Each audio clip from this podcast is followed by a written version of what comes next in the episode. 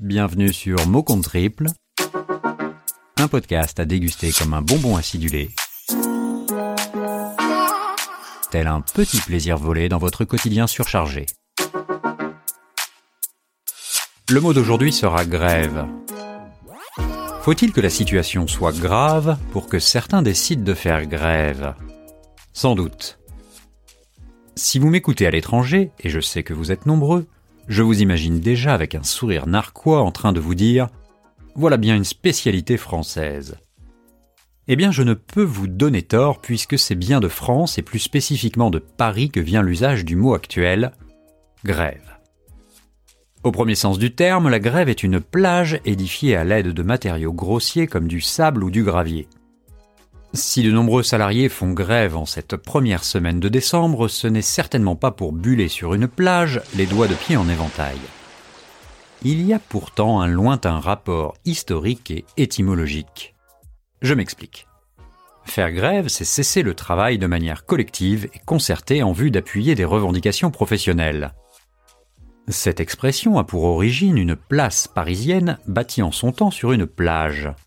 La place de grève, qui n'est autre que l'actuelle place de l'Hôtel de Ville de Paris. Merci les Parisiens, les Parisiennes. Comme aujourd'hui, le cœur de Paris était jadis à gauche, pardon, rive gauche. Progressivement, il fut étendu sur la rive droite de la Seine à partir du XIIe siècle. À cette époque lointaine, on venait sur la place de Grève, une simple plage de sable épais pour se faire embaucher, c'est-à-dire trouver un travail comme décharger des marchandises des bateaux sur les berges de la Seine. Oui, en ces temps-là, Faire grève, c'était chercher du boulot. Vous noterez au passage que l'histoire est un éternel recommencement. Les quais de Seine sont aujourd'hui à nouveau des plages, notamment en été. Mais en revanche, pas question d'y travailler. On y va désormais pour jogger, buller et aussi parfois pas mal picoler. À partir du XVe siècle, changement radical d'ambiance sur la place de grève. Potence, bûcher, écartèlement, supplice de la roue puis guillotine deviennent la norme dans cet endroit qui se transforme en lieu d'exécution. Le régicide Ravaillac y fut ainsi écartelé en 1610. À cette période donc, il ne fait donc pas bon être un gréviste. Nul doute qu'aujourd'hui, certains désespérés des transports verraient peut-être d'un bon œil le retour de telles sanctions à leur égard. À compter du 19e siècle, la place de grève devient un lieu de rassemblement de travailleurs mécontents. C'est de là que l'expression faire la grève a pris son sens actuel. Depuis la Constitution de 1946, elle est même devenue un droit constitutionnel. Paradoxalement, plus le monde se numérise, plus la grève fait le bonheur d'une catégorie de salariés dont le nombre progresse. Je parle ici des télétravailleurs. Pour eux, une bonne France paralysée, c'est une journée sans transport et sans subir en direct la mauvaise humeur de leurs supérieurs.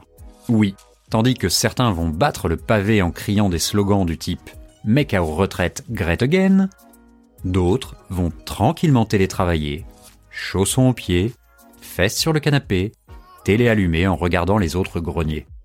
Ne serait-ce pas là un petit avant-goût de retraite? Voilà, c'est tout pour aujourd'hui. L'auteur de cette définition s'appelle Podcast Zap. J'espère que celle-ci vous aura permis d'en savoir plus sur ce mot dont on parle tant ces temps-ci. Si notre podcast vous plaît, n'hésitez pas à en parler autour de vous, voire à prendre le téléphone de vos amis pour leur expliquer comment nous écouter. Cela nous aide beaucoup. En attendant, je vous dis à très bientôt pour un nouveau mot.